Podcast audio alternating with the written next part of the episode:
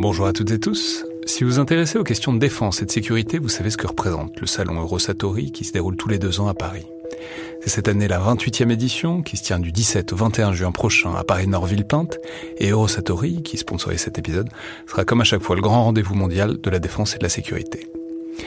Je veux juste dire, c'est un événement que je trouve très étonnant, assez fascinant. J'y suis allé pour la première fois il y a deux ans pour l'édition 2022. Et euh, vraiment, si vous vous demandez ce qui se fait dans le monde militaire et en matière de sécurité, c'est là qu'on peut voir les dernières tendances, depuis les plus grandes geekeries et les innovations du moment, jusqu'aux grands équipements du futur pour les armées et les forces de sécurité en France et dans le monde. Bref, si vous intéressez de près à ce monde-là, c'est le moment de vous inscrire pour ce qui sera la plus grande édition de l'histoire du salon, avec plus de 1900 exposants et 60 000 visiteurs, vous pouvez le faire en allant sur eurosatori.com.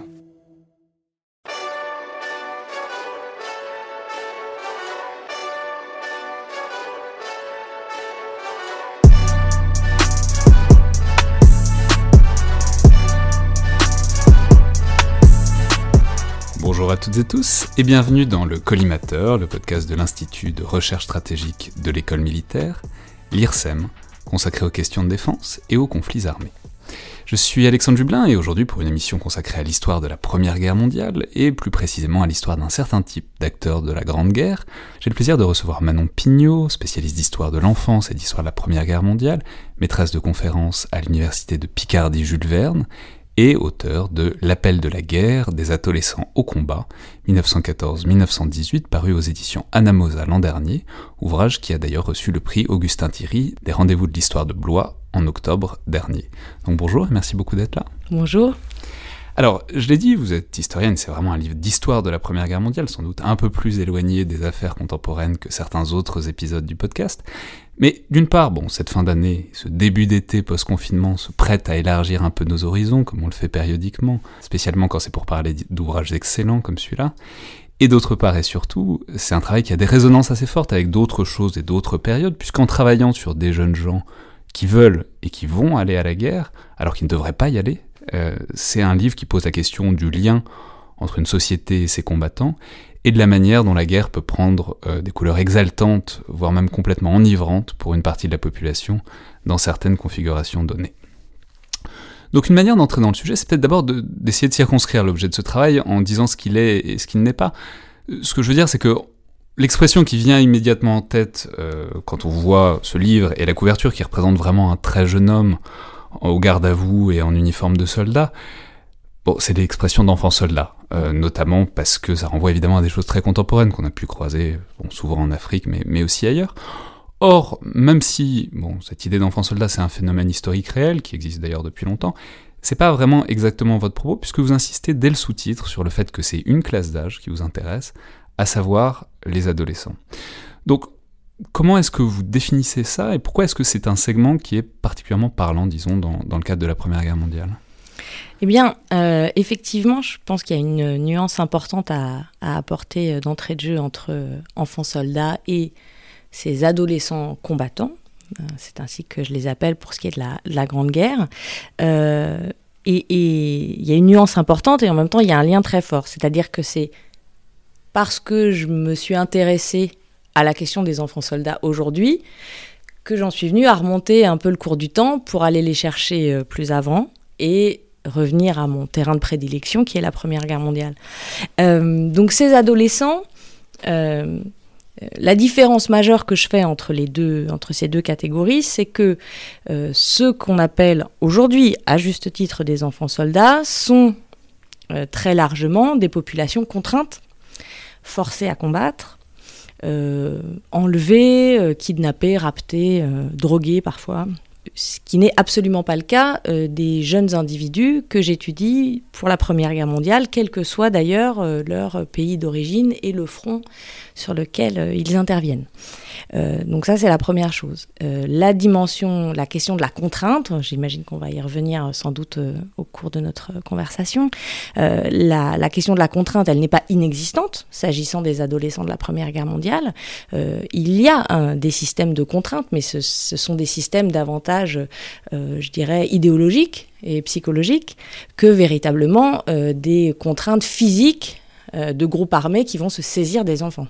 Oui, c'est ça. Alors, il faut le préciser quand même, il faut le rappeler, il faut le dire, il faut le poser tout de suite. C'est absolument pas des mobilisés du tout. Voilà, exactement. À aucun moment on arrivait à ce niveau de désespoir ou de sauvagerie qui aurait fait qu'on enverrait des enfants au front, comme ça a pu se voir euh, ailleurs euh, dans le Oui, c'est ça. Euh, avec un tel manque d'hommes qu'on ferait appel à toutes les bonnes volontés. voilà, non, pas du tout. Pas du tout. pour ce qui est de la Première Guerre mondiale, et encore une fois, quel que soit le pays belligérant concerné, à aucun moment il n'a été fait appel aux adolescents pour venir, je dirais, combler les manques, euh, euh, en hommes et en, soldats. Donc il s'agit bien euh, de jeunes individus que j'appelle adolescents même si ce concept d'adolescence et cette catégorie d'adolescence, c'est une catégorie qui est encore très largement en construction en 1914. Alors c'est quoi le créneau, disons que Eh bien, ils ont entre 13 et 17 ans.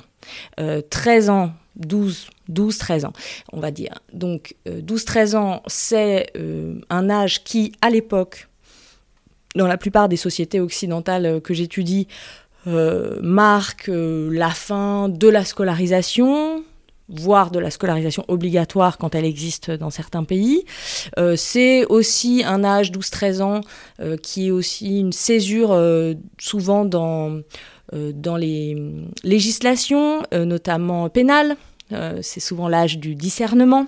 aux yeux de la justice pénale dans, beaucoup de, pays occidentaux à ce moment-là. Donc c'est une première limite euh, voilà, c'est une première césure qui recoupe une césure plus ancienne, hein, qui est celle euh, bah, de la puberté, tout simplement, et puis même une, césure euh, culturelle, hein, qui, dans les pays chrétiens, et en particulier catholiques, correspond plus ou moins à, la, communion solennelle, donc à vraiment à l'entrée dans la, communauté des chrétiens.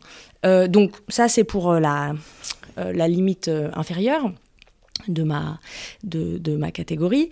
Euh, et, pour la limite supérieure, c'est, disons, autour de 17 ans, c'est-à-dire euh, un âge qui correspond euh, à l'âge légal de l'enrôlement volontaire. Donc il n'y a, de, a pas de système de conscription dans tous les pays belligérants, comme c'est le cas en France. En revanche, il y a un âge légal pour s'engager. Alors en France, c'est 17 ans. Euh, avec une autorisation parentale. Donc euh, voilà, quand j'essaye d'expliquer ça à mes étudiants, je dis avec un mot des parents. Euh, mais, mais malgré tout, c'est 17 ans. Voilà, alors après, ça peut être 17, ça peut être 18. Voilà. Mais donc, on se retrouve avec cette classe d'âge, entre 13 et 17 ans, qui se trouve être par ailleurs, sur le plan, disons, euh, des études euh, anthropologiques, euh, psychologiques, médicales, bah, les âges de ce que nous, nous appelons l'adolescence, ou plus exactement la, transition pubertaire des, des humains. donc ça correspond assez bien en fait. Et c'est vraiment... Donc en fait c'est l'âge où ils sont plus à l'école et pour autant ils peuvent pas aller se battre. C'est exactement, c'est exactement ce que j'allais dire, c'est ça, c'est trop jeune pour s'engager légalement. Et d'ailleurs, on ne fait pas appel à eux, c'est ce que vous disiez, c'est très important, je crois aucun régime, fut-il autoritaire, ne fait appel à eux. Absolument pas. Et pourtant, certains d'entre eux partent quand même. Pourquoi? Eh ben, c'est mon hypothèse, c'est que certains d'entre eux, ce ne sont pas des départs massifs, hein, mais certains d'entre eux dans cette catégorie, entre 13, et 17 ans, euh, partent quand même parce que s'ils sont trop jeunes pour s'engager légalement, ils sont malgré tout trop vieux euh, pour, entre guillemets, se contenter de rester à l'arrière et d'attendre que la guerre se passe sans eux. Bah alors justement, est-ce qu'on peut essayer de cadrer, d'avoir une approximation? Alors j'imagine bien, vu que c'est illégal, vu que c'est évidemment très difficile d'avoir des chiffres, mais est-ce qu'on peut avoir une espèce d'ordre de grandeur de combien d'adolescents ça peut avoir euh, représenté? Puis qui est-ce que c'est? Alors on va voir, c'est en très grande majorité des garçons, même s'il y a des exceptions, mais même sociologiquement, s'il fallait trouver des espèces de traits communs, des espèces de, récurrences. Bon, c'est évidemment très compliqué hein, d'établir un profil type euh, dans la mesure où, euh, bah, déjà du simple point de vue des sources, ce sont des clandestins, euh, donc ils n'apparaissent pas dans les archives, en tout cas pas officiellement. quand je dis pas officiellement, ça veut dire que bah, soit ils s'engagent sous une fausse identité, et en mentant sur leur nom, en mentant sur leur âge, parfois les deux, donc du coup on a du mal à les suivre. Soit euh, ils s'engagent mais ils restent en marge des régiments, ils ne sont pas inscrits officiellement, donc ils sont acceptés par les hommes, on y reviendra, euh, mais ils ne sont pas, ils n'ont pas d'existence euh, voilà légale et donc pas d'existence sur le papier et nous, pour, le, pour nous, historiens, le papier, c'est important, donc ils sont pas sur le papier. Voilà, donc c'est difficile de les traquer. Euh, et c'est surtout... Euh... Alors, ils sont pas sur le papier, je vous interromps, mais parce que justement, aussi, c'est, vous entrez aussi par là dans le sujet, ils sont pas sur le papier euh, d'archives, voilà. mais ils sont sur le papier euh, photographique, et c'est... Vous, vous, ils décrivez, sont pas dans les, vous décrivez très bien qu'en même temps, en même temps, quand on fait, quand on fait gaffe, ils sautent aux yeux sur les images. Mais oui, parce que... Et puis, et puis, et du coup, effectivement, moi, ça a été une, ma principale porte d'entrée pour ce sujet. C'est-à-dire que euh, ils n'existent pas officiellement et pourtant ils sont là. Ils sont là sur les photographies, on les voit. Et euh, effectivement, la, photo que vous évoquiez qui a servi de, couverture pour le livre, bon, elle est particulièrement frappante. C'est un jeune russe, donc il, a l'air effectivement très jeune. Hein, on lui donne, euh, voilà, peut-être 12-13 ans. Euh, mais certains ont l'air un peu plus âgés, c'est vrai. Mais malgré tout, il y a, des portraits ou des visages qui se détachent d'un groupe qui sont incroyablement juvéniles. Et donc forcément, la première réaction, c'est de se dire, bon, enfin, personne ne s'en est rendu compte. Et évidemment, la le deuxième temps de la réflexion, c'est de dire, bah, bien sûr que si, tout le monde s'en est rendu compte. Mais on a fait avec. Et donc, ces photographies, qui ont vraiment agi comme un, comme un révélateur au sens euh, photographique du terme, euh, ont permis d'aller chercher. Et donc tout à l'heure je disais ils sont pas dans les formulaires, bah en fait si, ils sont parfois dans les formulaires, mais par exemple dans les formulaires de radiation, euh, dans les formulaires de euh, démobilisation, notamment dans les archives anglaises. Puisque le, le, Alors, est-ce qu'on sait combien ils peuvent être? Enfin... Alors voilà, donc sur les estimations, c'est bon, vraiment difficile. Moi, j'ai essayé d'élaborer une espèce de d'échelle, euh, voilà, de, de, de, grandeur, en partant notamment de, de quelques études euh, statistiques qui ont été élaborées euh, euh, pour le corps expéditionnaire canadien d'une part, pour l'armée allemande d'autre part. Alors, ce qui est compliqué parce que dans les deux cas, les, historiens qui ont essayé de faire des statistiques parlent de, de underage soldiers, donc des, soldats mineurs, mais en fait, c'est pas comme mineurs chez nous, c'est-à-dire que ça inclut aussi les volontaires, les volontaires de 17-18 ans, donc forcément, ça fausse un peu les chiffres. Mais disons que on tourne autour de 0,5%, euh, voilà. 0,5%, c'est quand même énorme, parce que ça veut dire qu'il y en a un par dizaines de milliers. Ouais, et puis il y en a un par régiment, par enfin ça veut dire qu'on en croise régulièrement quoi. Voilà. On en croise régulièrement et, et du coup quand on a la curiosité d'aller y voir, euh, on se rend compte que nous aussi on peut les voir dans les sources et c'est quelque chose qui m'a beaucoup frappé quand j'ai commencé à travailler sur ce sujet et que voilà, comme vous le savez la, la recherche euh, aussi solitaire soit-elle est aussi une entreprise euh, collective, donc on en parle à nos, à nos petits condisciples et donc du coup ont commencé à m'arriver euh, des petits mails d'amis me disant Au fait, euh, dis donc, euh, en lisant les souvenirs de guerre de machin, j'ai trouvé une mention. En lisant le journal de guerre de truc, j'ai trouvé une petite mention d'un petit gamin de 12 ans. Donc oui, ils sont là, en fait. Ils sont là. Alors c'est vrai que c'est pas du tout le même phénomène que les PAL Battalions, là, les bataillons de copains anglais qui vont, ces universitaires britanniques, euh, qui vont s'engager par groupe entier. Hein, Oxford euh, qui se vide, Cambridge qui se vide, ils vont se, voilà. Non, là, ce sont des engagements euh, solitaires la plupart du temps, hein, individuels, ce qui est d'ailleurs sans doute le meilleur moyen pour se noyer dans la masse et passer plus inaperçu, évidemment, si on débarque. Oui, s'il y avait une classe de quatrième qui débarquait, on pense que le, voilà. le, sergent recruteur aurait du mal à les faire passer. Voilà, une classe, ou même 4-5, hein, voilà, 4-5 ados un peu goguenards. Euh, bon, d'ailleurs, on voit bien dans les souvenirs euh, que j'ai pu trouver, par exemple, dans les archives anglaises, euh, il y a un des, un des jeunes candidats comme ça, il, il, il essaye d'abord d'y aller avec trois copains au, au, bureau de recrutement, puis il se fait évidemment refouler, et le, le gars leur dit merci les gars, revenez l'année prochaine, et puis puis donc il refait des tentatives tout seul, et puis tout seul ça fonctionne, alors qu'à 4 ou 5 ça fonctionne pas. Bon, mais donc il faut maintenant entrer dans, dans, ce qui est vraiment le, cœur de l'ouvrage, un des cœurs de l'ouvrage, c'est la, la, question des, raisons de cet engagement. C'est-à-dire pourquoi cette envie absolument d'aller se faire tuer quand, quand on n'a pas l'âge. Euh, et donc, bon, alors il y a plusieurs entrées pour ça, mais au moins une première entrée qui est peut-être la, une des plus riches, c'est celle d'un contexte culturel et d'un rapport à la guerre qui, euh, d'une société, mais qui sinon invite les jeunes à vouloir y participer, mais qui, du moins, les y autorise dans une certaine mesure, fait qu'il n'y a pas de déconnexion radicale entre le monde de l'enfance et le monde des gens qui vont être appelés à servir la nation, et servir la nation, bah, en contexte de guerre, ça veut dire aller à la guerre.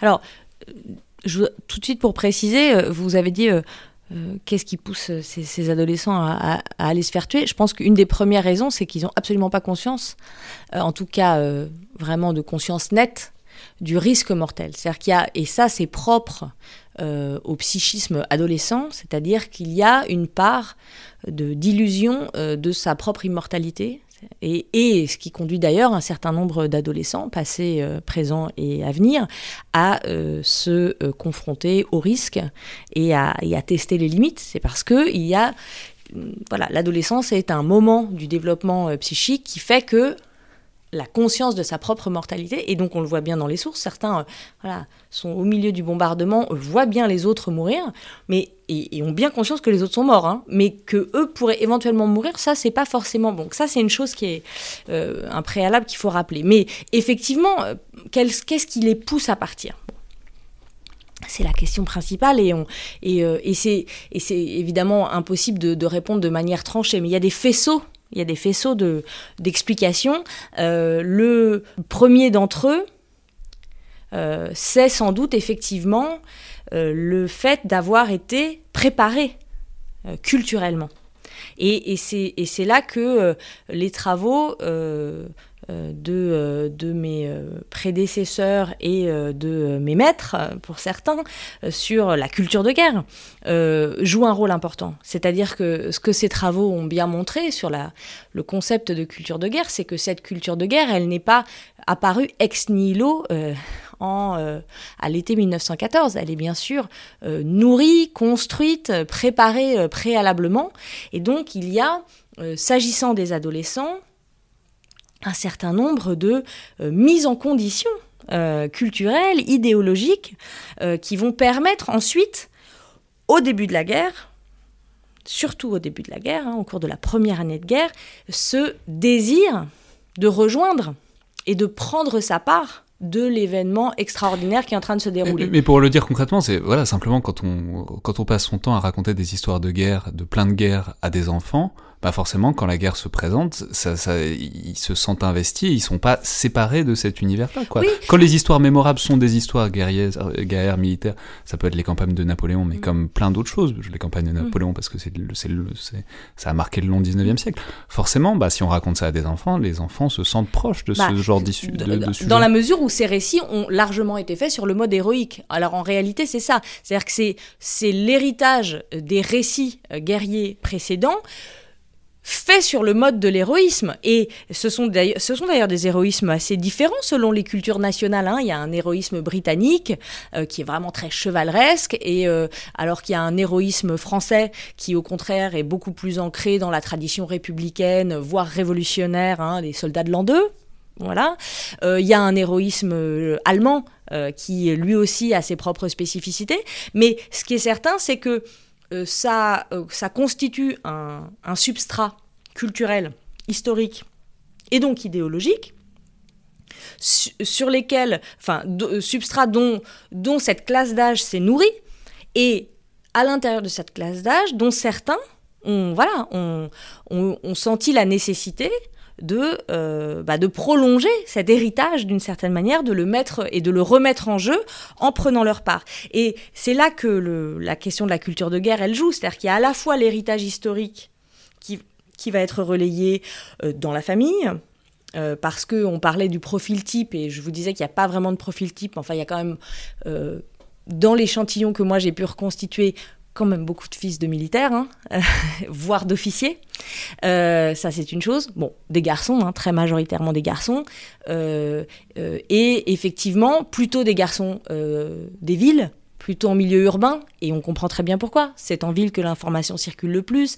C'est en ville qu'on voit le plus d'affiches. C'est en ville qu'il y a de la réclame, qu'il y a des actualités cinématographiques, etc. donc il y a tout cet héritage culturel et historique qui est transmis euh, par la famille, d'une part qui est transmis par l'école, d'autre part quand il y a des systèmes scolaires, et dans le cas français c'est évident.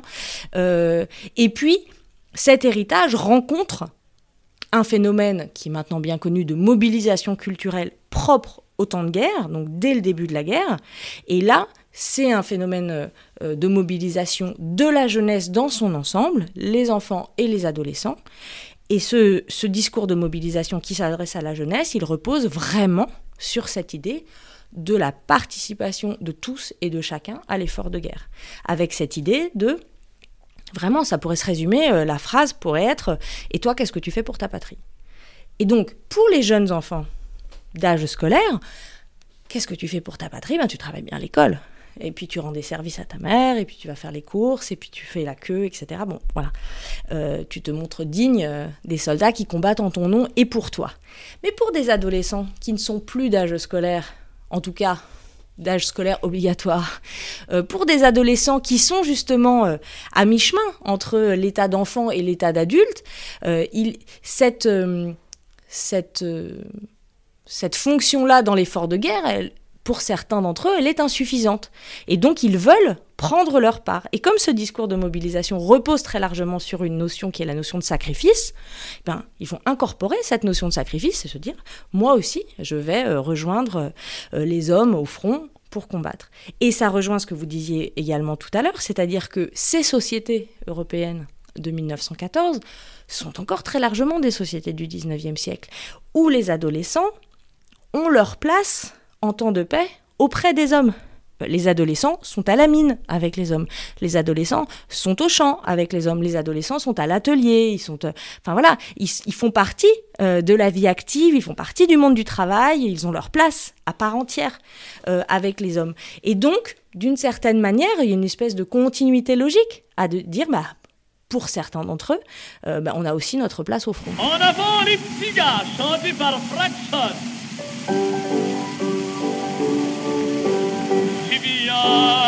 d'avoir façon. Ici là où la France t'appelle, embrasse tes parents, car il faut liquider pour elle. En avant, mon petit gars, c'est la vie, va-t'en gaiement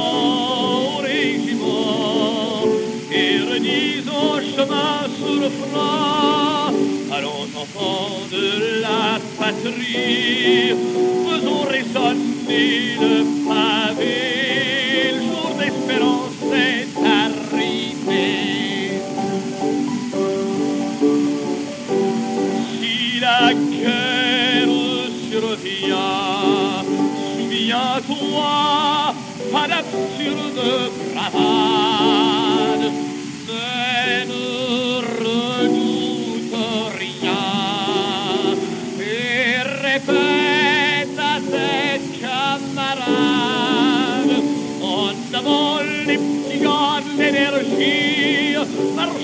comme nos aïeux, comme au temps de Clébert, soyons fiers, allons enfants de la patrie, notre pays est rénové, le jour de vaincre est arrivé.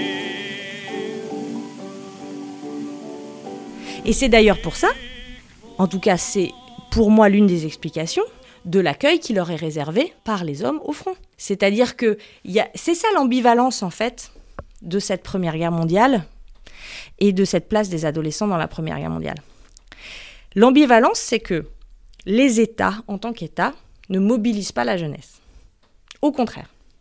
Donc les appareils d'État, et notamment les appareils policiers, ont pour fonction d'intercepter euh, les éventuels adolescents qui souhaiteraient partir et gagner le front.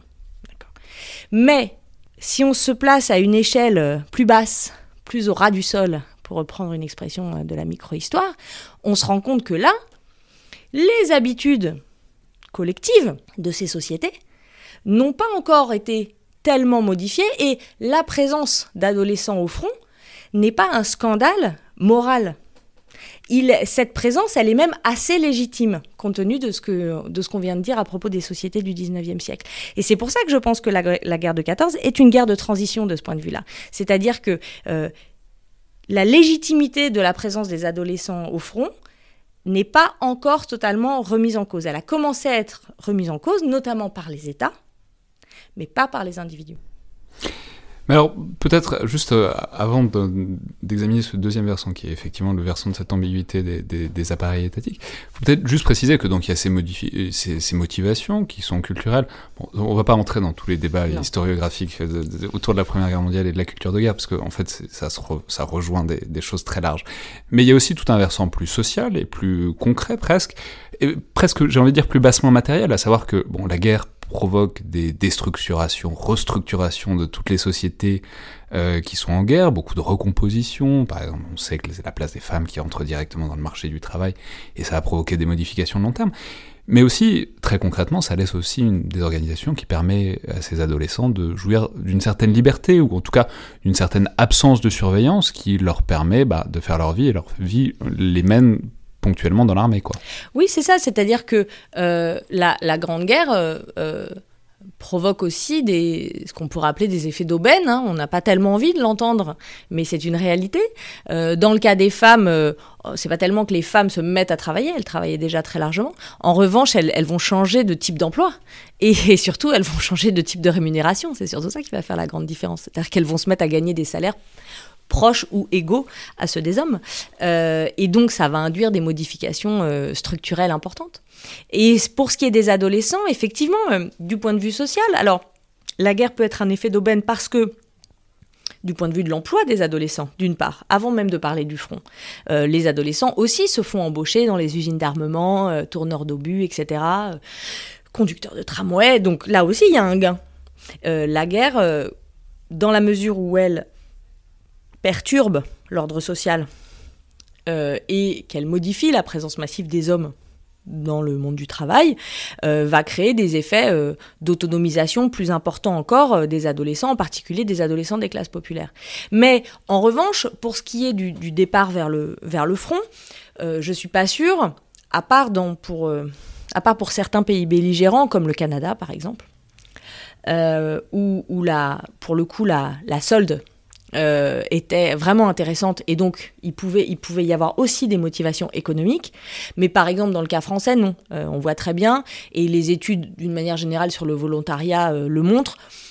c'est pas pour pas pour l'argent que les volontaires s'engagent parce que franchement la solde des soldats français n'était pas suffisante surtout si on la compare au salaire d'un ouvrier de l'armement au même moment mais donc il y a des motivations sociales. Euh, dans le cas de la Russie, où c'est sans doute là qu'il y a les plus gros contingents euh, d'adolescents de, combattants, il y a aussi, une, euh, il y a aussi la situation des, des, adolescents sans famille.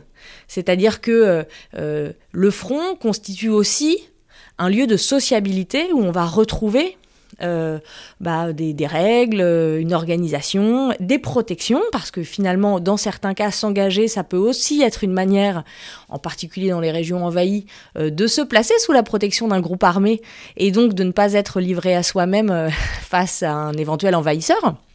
Euh, donc voilà, donc il y a énormément de motivations qui ne sont, voilà, on peut pas les résumer simplement à, cette idée de, la culture de guerre. Évidemment, il y a d'autres types de motivations euh, sociales, économiques, et puis il y a aussi, à mon sens, euh, des motivations qui sont davantage d'ordre, je dirais, anthropologique et psychologique, qui sont liées non pas tellement à la situation sociale et économique, mais plutôt à cet âge bien déterminé qui sont euh, là ce que j'appelle moi le, désir de guerre.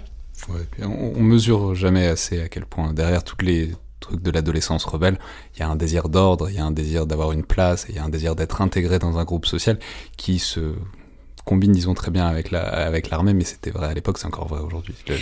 Oui, moi je crois, ce qui est, ce qui est intéressant, quand j'ai commencé à travailler là-dessus, il, il, y a maintenant plus de, plus de 8 ans, 8-9 ans, euh, au départ, je, voilà, je réfléchissais à ces choses-là, en, enfin à ce phénomène-là, en termes de transgression. Qu'est-ce que ça transgresse, etc. Pour finalement m'apercevoir que c'était beaucoup moins une affaire de transgression, euh, en tout, bon, euh, en première intention, oui, sans doute. Mais qu'en réalité, ce que ça révélait, c'était bien davantage euh, un phénomène de filiation. C'est-à-dire qu'ils vont rejoindre leur père, PE accent grave RE, parce qu'ils partagent avec eux le sentiment que la cause est juste et qu'il faut, euh, et qu'il faut euh, y prendre sa part. Spécialement quand le père se trouve déjà être au front ou se trouve déjà avoir disparu. Absolument. Mais alors l'autre versant de ça, dont vous aviez commencé à parler tout à l'heure, de cette disons, relation sociétale à la guerre que, que ces adolescents soldats révèlent, c'est la manière dont les autorités réagissent. C'est-à-dire, on a bien compris que c'était explicitement interdit et que les différentes armées essayent à tout prix d'éviter ça. Il n'y a pas du tout d'ambiguïté là-dessus.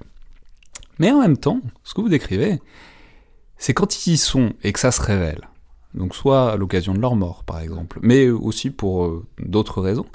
La réaction, elle est un peu plus ambiguë quand même en ce moment, à ce moment-là. Il y a quand même une petite tentation de reconnaître ça comme un peu héroïque, un peu patriotique. Bon, c'est pas bien, mais c'est bien. C'est pas bien, mais c'est bien, en quelque sorte. Mm. Ce qui, évidemment, bah, en aval perpétue ce contexte culturel dont on parlait qui autorise ce genre d'initiative de la part des adolescents. Oui, c'est vrai. C'est d'ailleurs assez surprenant. C'est-à-dire que autant euh, la réaction des États n'est pas surprenante et s'inscrit dans la logique hein, d'une, euh, bah, d'une législation euh, qui, prend sa source à la fin du 19e siècle de protection de l'enfance et puis de, de, bien de séparation claire entre les catégories, entre les classes d'âge, entre les classes sociales, etc. Et puis dans la pratique. Euh, alors qu'est-ce qui se passe? Euh, On a dit tout à l'heure que c'était évidemment une minorité d'adolescents qui, cherchaient à partir. Et à l'intérieur de cette minorité, c'est encore une plus petite minorité qui parvient à gagner le front, c'est-à-dire à se faufiler entre les mailles du filet, à passer les gares, à passer les, les barrages, à passer les gendarmes, etc., etc.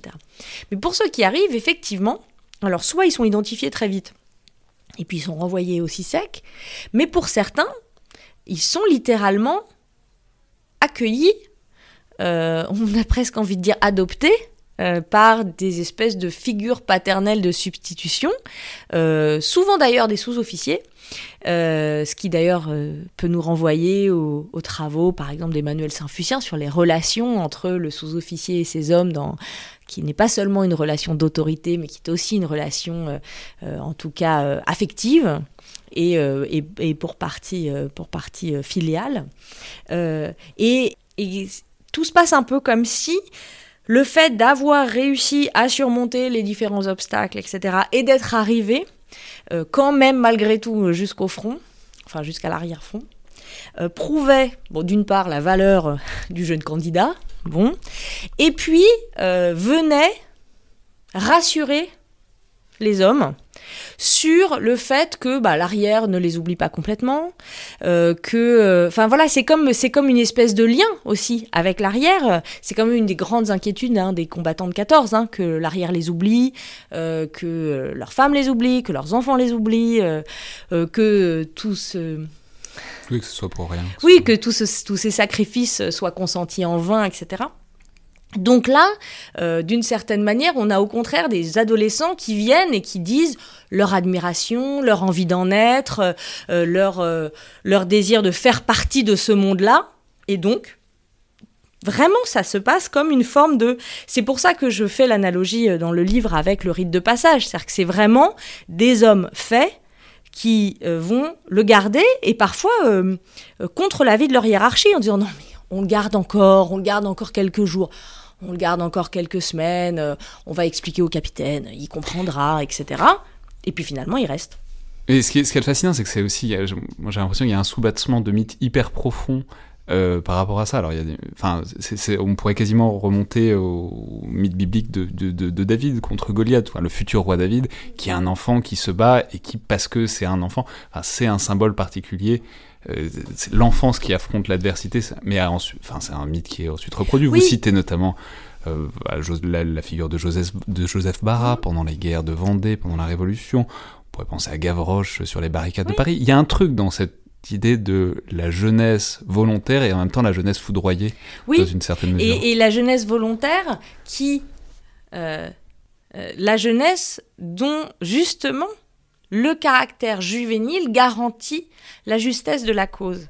C'est-à-dire que c'est, euh, cette espèce de mélange assez euh, étonnant de euh, la jeunesse qui signifie l'innocence, qui signifie la pureté, signifie aussi la justesse de la cause. Et donc, si ces adolescents ont franchi toutes ces étapes et tous ces obstacles pour arriver jusqu'à nous, c'est bien que notre cause est juste. Et donc, il y a aussi une dimension propitiatoire à, l'idée de les garder.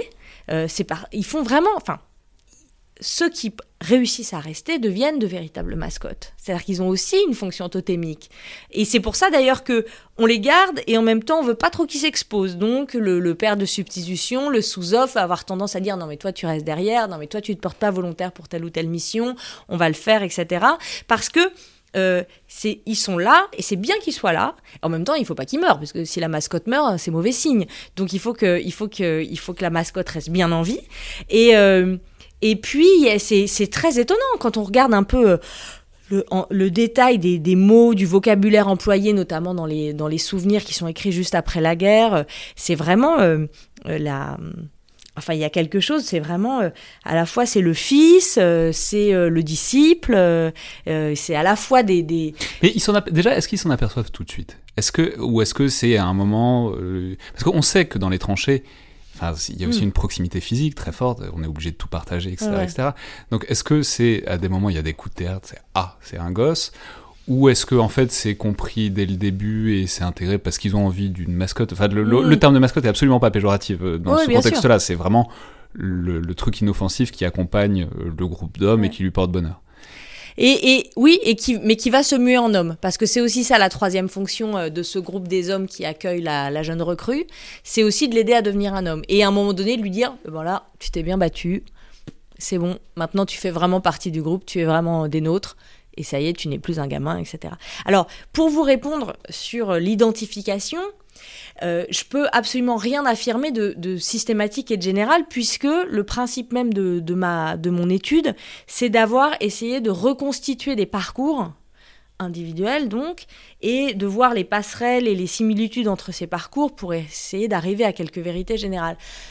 Moi, l'impression que j'ai, c'est que quand même, globalement, ils sont identifiés très vite si ce n'est tout de suite, en fait très rapidement.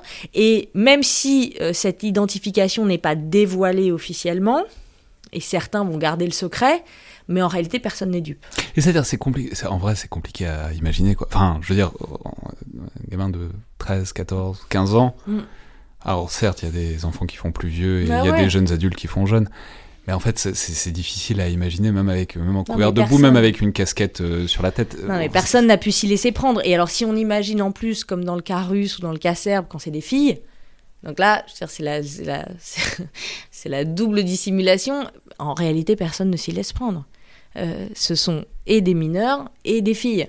Et même pour le cas, dans le cas des garçons, on le voit bien dans, dans, les, dans ce texte incroyable de, de, de, ce jeune euh, volontaire euh, américain. En fait, en réalité, tout le monde le sait que c'est un gamin. Et à plusieurs reprises d'ailleurs, des hommes viennent le voir en disant Écoute, bon, t'es arrivé jusque-là, c'est déjà très bien. Tu veux pas rentrer chez toi parce que tu, n'as qu'un mot à dire, on te renvoie chez toi et on comprendra très bien. Mais non, mais je vois pas de quoi vous voulez parler. Euh, je m'appelle Henri et euh, j'ai 18 ans. Euh, pas du tout, il s'appelle Ernest et, il en a 13. mais, bon voilà, il se retrouve, il se retrouve dans la Meuse en 1918.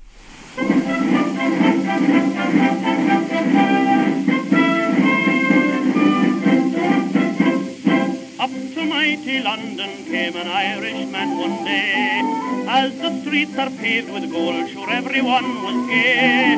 Singing songs of Piccadilly, Strand and Leicester Square, till Paddy got excited, then he shouted to them there. Oh, it's a long way to Tipperary, it's a long way to go. It's a long way to Tipperary sweetest girl I know. Goodbye, Piccadilly. Farewell, Leicester Square. It's a long, long way to Tipperary, but my heart's right there. It's a long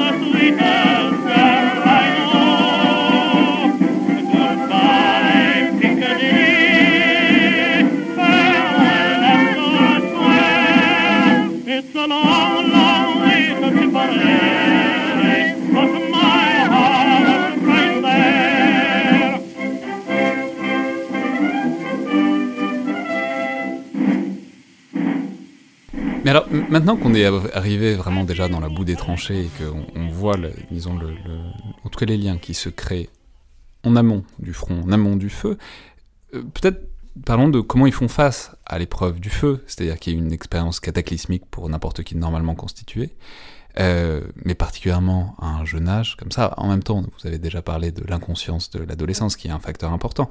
Mais bon, comment dire, comment ça se passe? Est-ce que, est-ce que, comme tout le monde, est-ce qu'ils ont des puisque c'est des volontaires, est-ce qu'ils ont des changements d'avis de dernière minute? Est-ce qu'il y a des désertions? Est-ce que, et si oui, on en fait quoi? Bah, le, baptême du feu, euh, au sens propre, euh, c'est le, euh, c'est l'étape majeure du du rite de passage dans ce cas présent. C'est-à-dire que c'est évidemment un choc, comme pour n'importe quel combattant, aussi aguerri soit-il.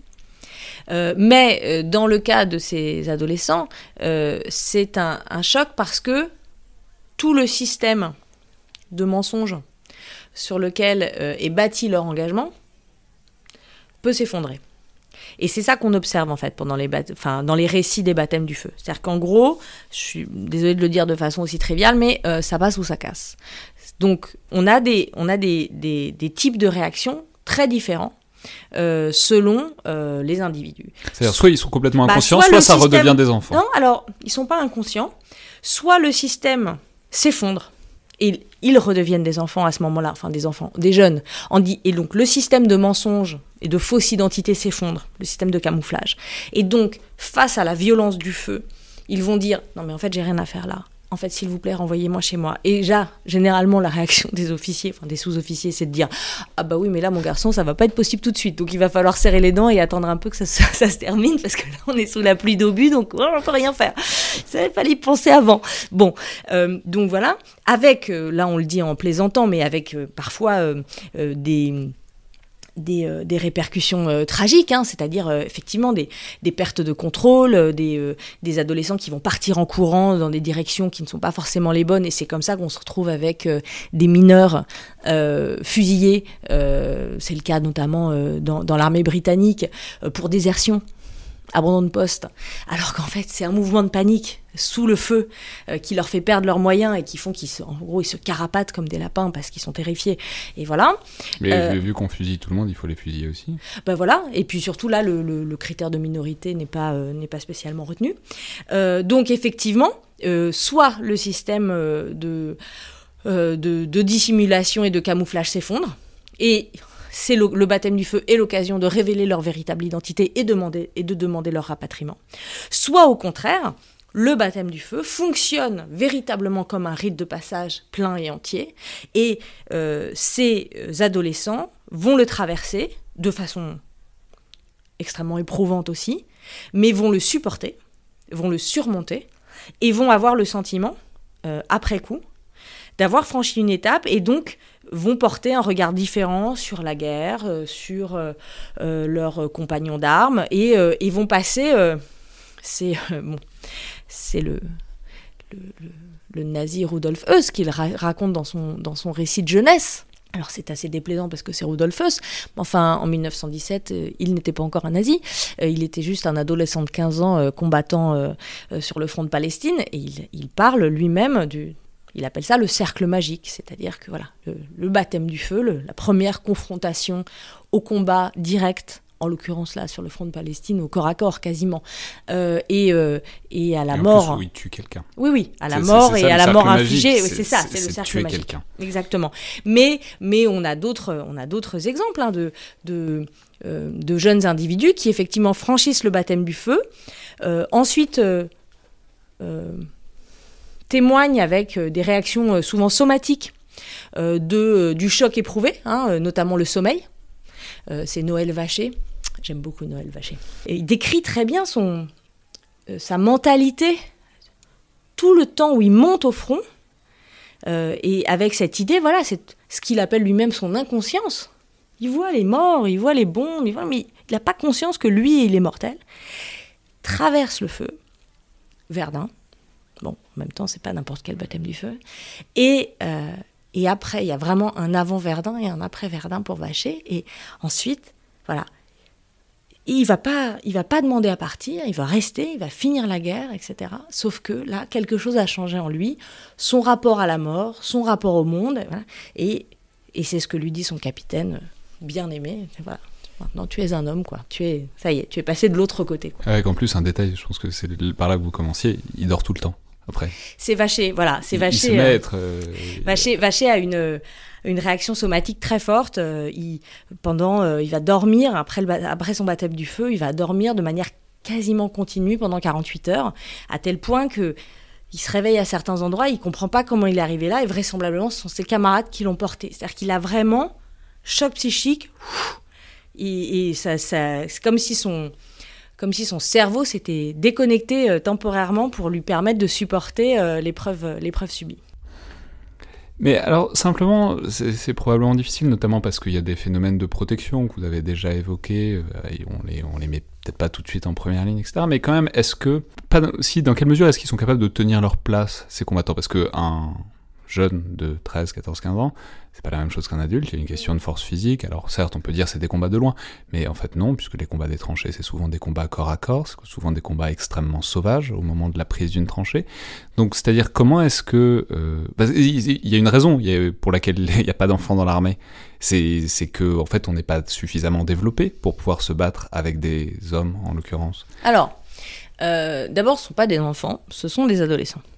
Et je pense qu'il y a une résistance physique adolescente euh, qui n'est pas la celle qui n'est pas comparable avec l'éventuelle résistance physique des enfants. Euh, je pense que la raison principale de l'absence d'enfants et d'adolescents dans les armées n'est pas liée à leur faiblesse physique. Je pense qu'elle est liée à euh, la mise en place, euh, au cours euh, du siècle qui nous a précédé, de législation de protection de l'enfance. Et donc, c'est des choix.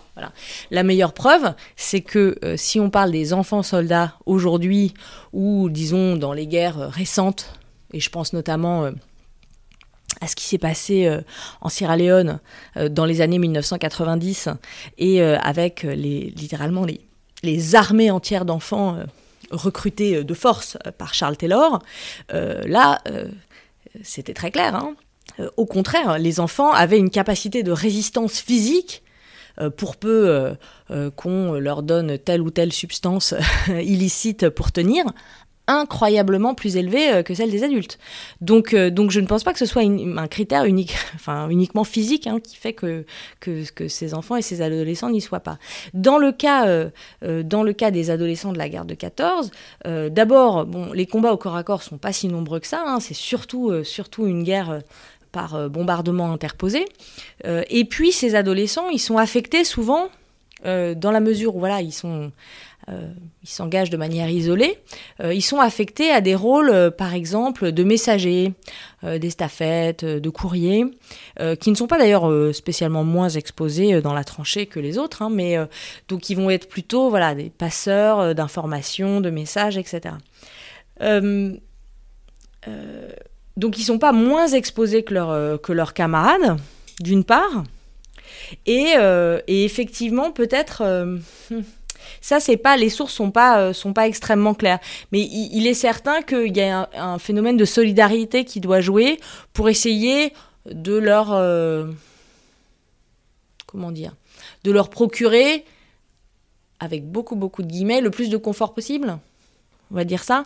Mais, euh, mais je vois, en tout cas dans les sources, on voit pas de différence du point de vue des rations de nourriture, par exemple, ou du point de vue, euh, ou du point de vue du sommeil, ou des tours de sommeil, etc. Ils sont logés à la même enseigne que les autres, et euh, simplement, effectivement, ils sont pas nécessairement, parfois, ils, enfin, ils occupent quand même souvent ces fonctions de d'ordonnance, d'estafette, de messager.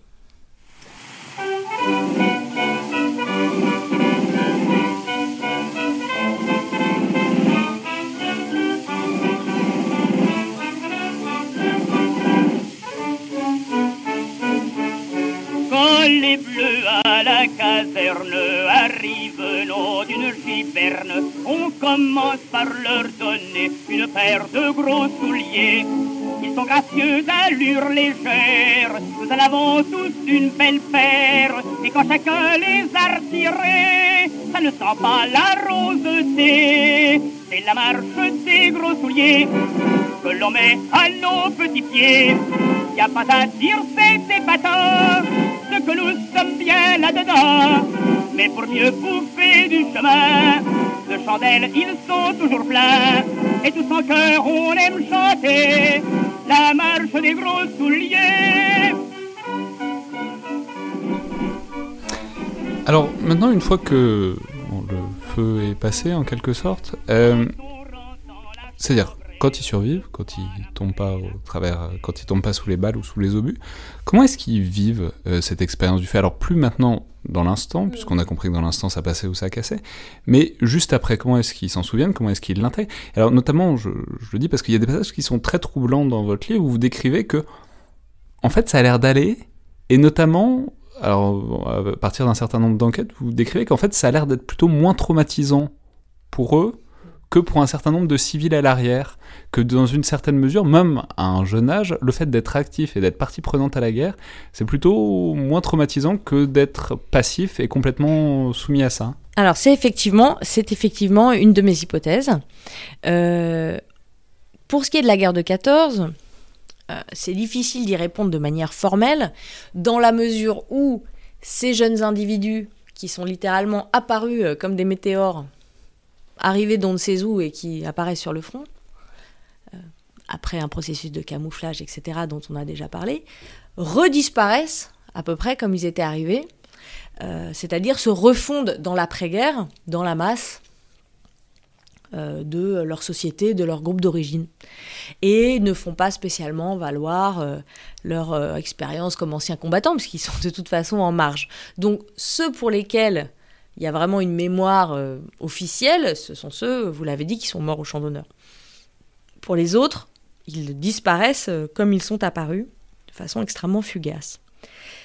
Et effectivement, on peut se poser la question euh, des effets à long terme euh, de cette expérience de guerre précoce et de cette expérience combattante.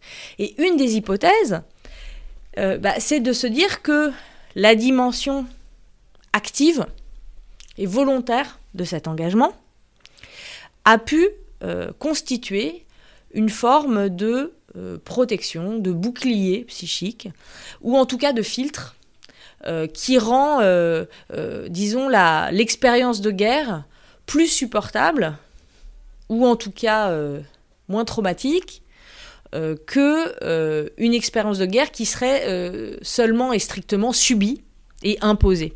Et pour alors, c'est une hypothèse que, que, j'avance pour la guerre de 14, parce que malheureusement, ils sont, ils sont tous, les témoins maintenant, ne sont plus là pour nous confirmer ou, au contraire pour infirmer ce genre, ce, ce genre d'hypothèse. Mais euh, il se trouve qu'il y a eu des études pour la Seconde Guerre mondiale, et notamment pour le, dans le cas de la société allemande, des, des études de, de psychogériatrie. C'est assez passionnant. C'est pas du tout mon domaine, mais comme euh, souvent euh, les non-spécialistes dès qu'on a des dès qu'on a des études statistiques médicales un peu en histoire de la guerre, on, frétille un peu parce que quand même c'est suffisamment rare. Et donc cette étude qui date du milieu des années 2000 montre voilà, compare les résultats euh, entre un groupe euh, de ce qu'on appellerait, euh, nous, des adolescents combattants, c'est-à-dire des jeunes gens qui ont participé d'une manière plus ou moins active au combat, ou en tout cas à la défense de Berlin, pendant la Seconde Guerre mondiale, et puis des individus globalement du même âge, mais qui eux sont restés dans le groupe des enfants, qui ont donc subi la guerre et notamment les bombardements euh, alliés. Et le, le, taux de prévalence euh, des euh, bah, ce qu'on appelle aujourd'hui les, les, PTSD, quoi, les, chocs post-traumatiques, les, enfin, les syndromes de choc post-traumatique, cette prévalence est beaucoup plus élevée chez les enfants de la guerre, entre guillemets, que chez les adolescents combattants de la guerre. Et c'est l'hypothèse, et Et d'une certaine manière, on le retrouve, c'est-à-dire que euh, dans les récits d'enfants que moi j'ai pu étudier auparavant, avant ce, travail-là, sur l'impact des bombardements, par exemple, pendant la Première Guerre mondiale. Alors évidemment, les bombardements étaient infiniment moins massifs que pendant la Seconde Guerre mondiale, donc on, on les a un peu oubliés. Euh, puis ont fait infiniment moins de morts, hein, 600 morts à Paris entre 14 et 18, ça ça n'a pas l'air de grand-chose, mais ces morts-là ont pesé très lourd sur la génération enfantine. Euh, parce que cette mort euh, qui surgit euh, du ciel au milieu de la nuit, de manière totalement arbitraire, qui vous fait mourir étouffé dans les débris de votre maison, ah, ça a vraiment frappé cette génération. Et dans les témoignages que j'avais pu recueillir, que ce soit à Clermont-Ferrand, à Lyon, dans le sud-ouest, voilà, ces enfants-là, cette génération d'enfants-là, avaient entendu parler des bombardements de Paris et il y avait quelque chose d'assez angoissant. Voilà. Donc l'hypothèse, c'est, et on en revient à ce qu'on disait tout au début de, notre entretien, c'est-à-dire cette question à la fois de, euh, de l'autonomie et de l'autonomie d'action, c'est-à-dire euh, ce que les, ce que les ce que les Anglais appellent l'agency, l'agentivité, comme disent les Québécois, la capacité d'action, la capacité autonome d'action d'un individu, y compris d'un jeune individu, a pu fonctionner comme une forme de protection psychique. Ouais. Là, enfin, pour euh, prolonger ça encore un peu, c'est la, question de, ce qu'ils deviennent euh, après ces survivants. Ce que je veux dire, c'est que s'ils sont trop jeunes pendant la Première Guerre mondiale, c'est qu'ils sont nés autour de 1900 globalement, un peu avant, un peu après. Ce qui veut dire qu'ils vont avoir une vingtaine et une trentaine d'années pendant l'entre-deux-guerres et tous ces chamboulements, et puis ils vont avoir exactement l'âge de combattre pendant la Seconde Guerre mondiale. Euh, aussi bien pour les Russes, euh, les mm. Allemands et les Français. Bon, les Français, ça a terminé un peu plus tôt, mais pour les Russes et les Allemands. Euh, donc, vous avez parlé de Rudolf Heuss tout à l'heure, qui a un cas absolument typique d'un enfant combattant qui ensuite continue à faire ça. oui. qui rejoint les corps francs à partir de 1918-19 et qui ensuite. Mais est-ce que c'est le modèle ou est-ce que c'est l'exception? C'est-à-dire eh, comment est-ce que cette expérience de combattant illégal s'intègre dans une identité qui va les suivre dans les chamboulements des décennies suivantes. Je ne pense pas du tout que Rudolf soit le modèle. Je pense que c'est même un contre-modèle. Euh, au sens où, euh, justement, ce serait, une, ce serait totalement surdéterminé de dire euh, qui a été adolescent combattant devient euh, forcément un combattant pendant la Deuxième Guerre et, a fortiori, devient forcément un bourreau, un fasciste, un nazi, etc. Bien sûr, mais il y a, aussi le truc intermédiaire de l'entre-deux-guerres où on sait que les anciens combattants ont été si importants dans la mm. vie politique de tous les pays. C'est-à-dire, quand on a été combattant pendant la Première Guerre mondiale, on, est malgré tout ancien combattant. Absolument. Et pour ce qui est des adolescents combattants, Hmm. ils ont bien du mal à trouver une place parce que euh, ils essayent, et notamment en France, où il y a la création en 1934 d'une association qui s'appelle la Légion des Mille, dont j'ai découvert l'existence euh, au cours de ces recherches. Et euh, j'ai eu la satisfaction d'apprendre l'existence de cette association à un certain nombre d'historiens extrêmement chevronné de la Première Guerre mondiale qui n'en avait jamais entendu parler. Donc c'est pour dire que cette association a eu finalement une, euh, une un effet, euh, une efficacité relative, hein, puisque voilà. N'empêche qu'elle a continué d'exister euh, jusque dans les Légion années 60. c'est pas une association d'anciens combattants communautaires, c'est une association d'anciens enfants, enfin d'anciens ados, ados combattants. Alors c'est la, ça s'appelle la Légion des Mille, avec évidemment tout ce que le, le terme même peut avoir d'évocateur pour, pour dans l'histoire. Euh, depuis euh, voilà, de, Hérodote, Thucydide jusqu'à Garibaldi, enfin voilà, des légions des mille. Mais euh, on pourrait même trouver Rousseau aussi, puisqu'on parle d'éducation. Voilà. Les ah mille, ah oui, les, les, mille, les mille. Les mille, les mille, exactement. Mais dans, le cas, dans le cas de cette association française des années 30, ce sont les, les statuts de l'association tels qu'ils sont déposés, précisent bien, ce sont les mille plus jeunes volontaires français de la Grande Guerre. alors, 1000 plus jeunes volontaires, vous voyez très bien qu'on est déjà dans l'ambiguïté. C'est-à-dire qu'ils ne revendiquent pas du tout le terme d'enfant, évidemment, revendiquent pas du tout le terme d'adolescent. Et en réalité, je pense que cette Légion des Mille, qui a continué d'exister dans les années 50, dans les années 60, d'éditer des bulletins qu'on peut trouver à la Bibliothèque nationale, etc., euh, elle, elle a du mal à exister euh, dans l'espace à la fois euh, politique et médiatique de l'entre-deux-guerres, parce que justement, c'est un problème puisque l'existence même de ces adolescents combattants ne cadre pas avec le discours majoritaire des anciens combattants de l'entre-deux-guerres, qui est un discours profondément pacifiste, qui est un discours, le, enfin, disons, le discours majoritaire des anciens combattants repose quand même sur cette idée de sacrifice, euh, de... de euh, Oui, c'est-à-dire l'enthousiasme. On, on, est, on est tellement revenu de cet enthousiasme de 1914 que, que c'est gênant d'avoir ces... ces, bah, ces- il faut, alors il faut expliquer. C'est-à-dire que euh, personne les a obligés à y aller.